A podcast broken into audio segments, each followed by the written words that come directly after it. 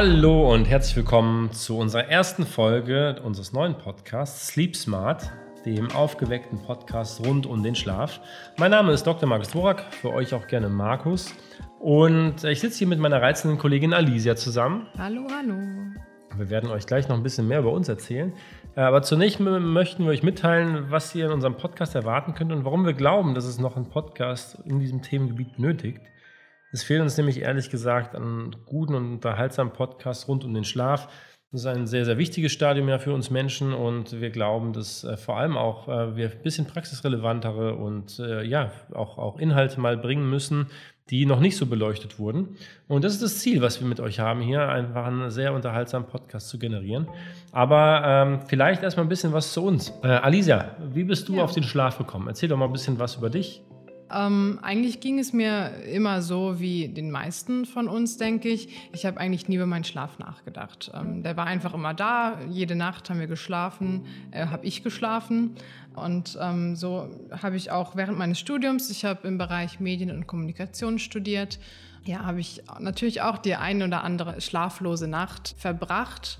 Und tatsächlich bin ich erst so richtig auf den Schlaf gekommen, als ich dann nach meinem Studium im Berufsleben darauf gestoßen bin.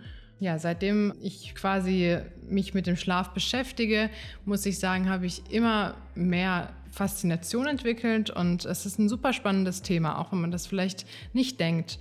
Und äh, das versuche ich zum Beispiel auch in meinem Schlafmagazin, in meinem quasi mein beruflicher Blog indem ich ja einfach Themen rund um den Schlaf versuche zu beleuchten und euch näher zu bringen. Einfach weil Schlafen doch wichtiger und spannender scheint, ist, als es scheint. So rum. Genau. So bin ich auf den Schlaf gekommen. Aber dein Weg, Markus, zum Schlaf, der war, glaube ich, etwas länger, richtig? Ja, in, der Tat kann man das so sagen. Also bei mir sind es ja schon fast 17 Jahre, die ich mich mit dem Thema befasse.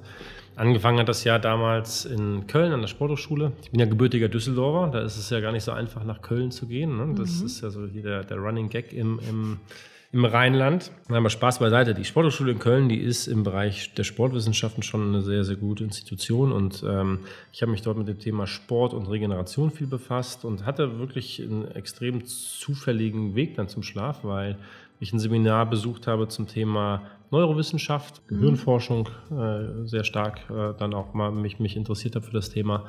Und äh, der Professor, der das Seminar geleitet hat, irgendwann gefragt hat, willst du nicht deine Doktorarbeit bei mir schreiben zu dem Thema Sport und Schlaf? Und ich erst mal gesagt habe, nee, sorry, äh, das ist jetzt eigentlich nicht das, was mich interessiert, weil ich dachte eigentlich, schlafen, ne, legt man sich hin und steht wieder auf. Aber ja. was dann im Körper passiert, war mir gar nicht so bewusst.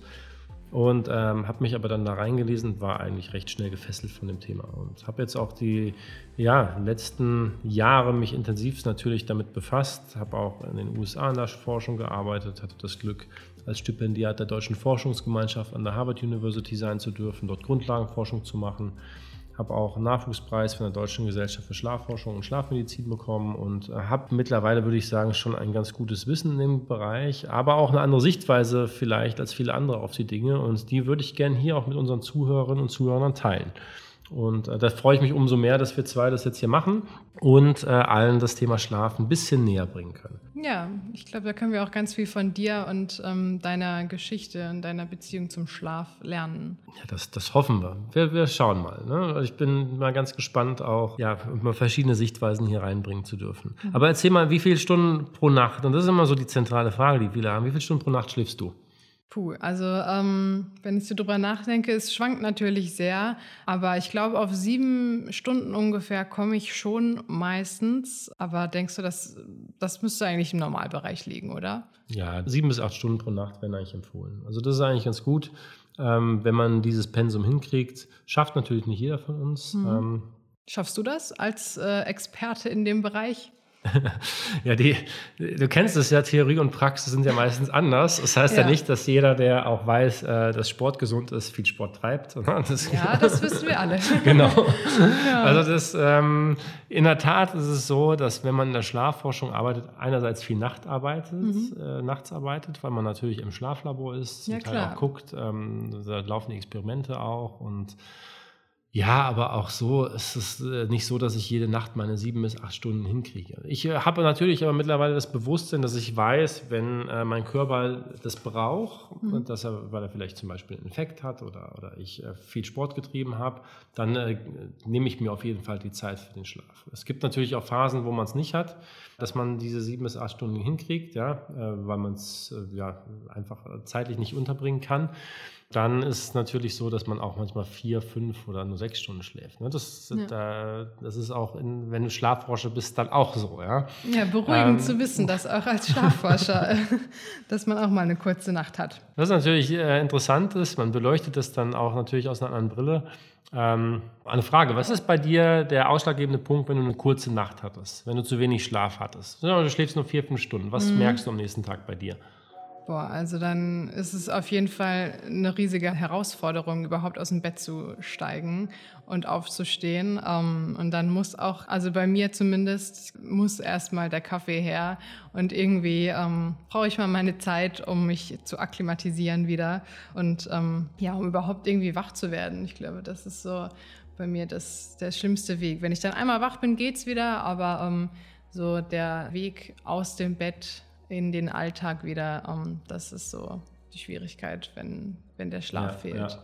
Ja, aber das wird dir wahrscheinlich auch so gehen, oder? Ja, also jeder hat ja an, reagiert ja anders auf ähm, wenig Schlaf. Also bei mir ist auch, ich merke schon, dass ich gestresster bin natürlich. Mhm. Ne? Die, die Stressschwelle, die, die ja. sinkt so ein bisschen runter, ist einfach so, ja. Man lässt sich, ist auch schneller gereizt. Konzentration lässt stark nach. Was ich für mich schon recht früh rausgefunden habe, auch schon während der Studentenzeit, äh, bei mir ändert sich, ändern sich zwei Dinge auch im Körper. Ich merke, dass ich anders auf Hitze reagiere, also mhm. diese Thermoregulation ändert sich. Ähm, und ein zweiter Punkt, ich esse auch anders. Das ja. sind auch Themen, die wir hier beleuchten werden. Also bei mir ist es so, wenn ich eine kurze Nacht hatte, dann esse ich auf jeden Fall viel kalorienhaltiger. Mhm. Und äh, das ist auch ganz interessant. Da gibt es auch schöne wissenschaftliche Daten dazu die wir auch hier beleuchten werden. Das sind so die ausschlaggebenden Dinge. Ja, aber ich, ich hoffe, äh, dass unsere Hörerinnen und äh, Hörer auch äh, hier die Themen dann spannend finden und äh, freue mich richtig drauf, äh, mit dir das jetzt äh, umzusetzen und die nächsten Themen zu beleuchten. Von daher, nächstes Thema, was wir dann direkt im, im Nachgang dann auch angehen werden, ist ja. das Thema, warum müssen wir schlafen? Ne? Genau, die zentrale Frage, warum sind wir eigentlich jede Nacht so ein paar Stunden mal komplett ausgenockt? Beziehungsweise sind wir eigentlich überhaupt ausgenockt oder was passiert da genau in der Nacht? Genau. Von daher das freuen wir uns super. drauf. Und ähm, ja, wir sagen mal bis bald. Schlaft ja. gut. Schlaft gut.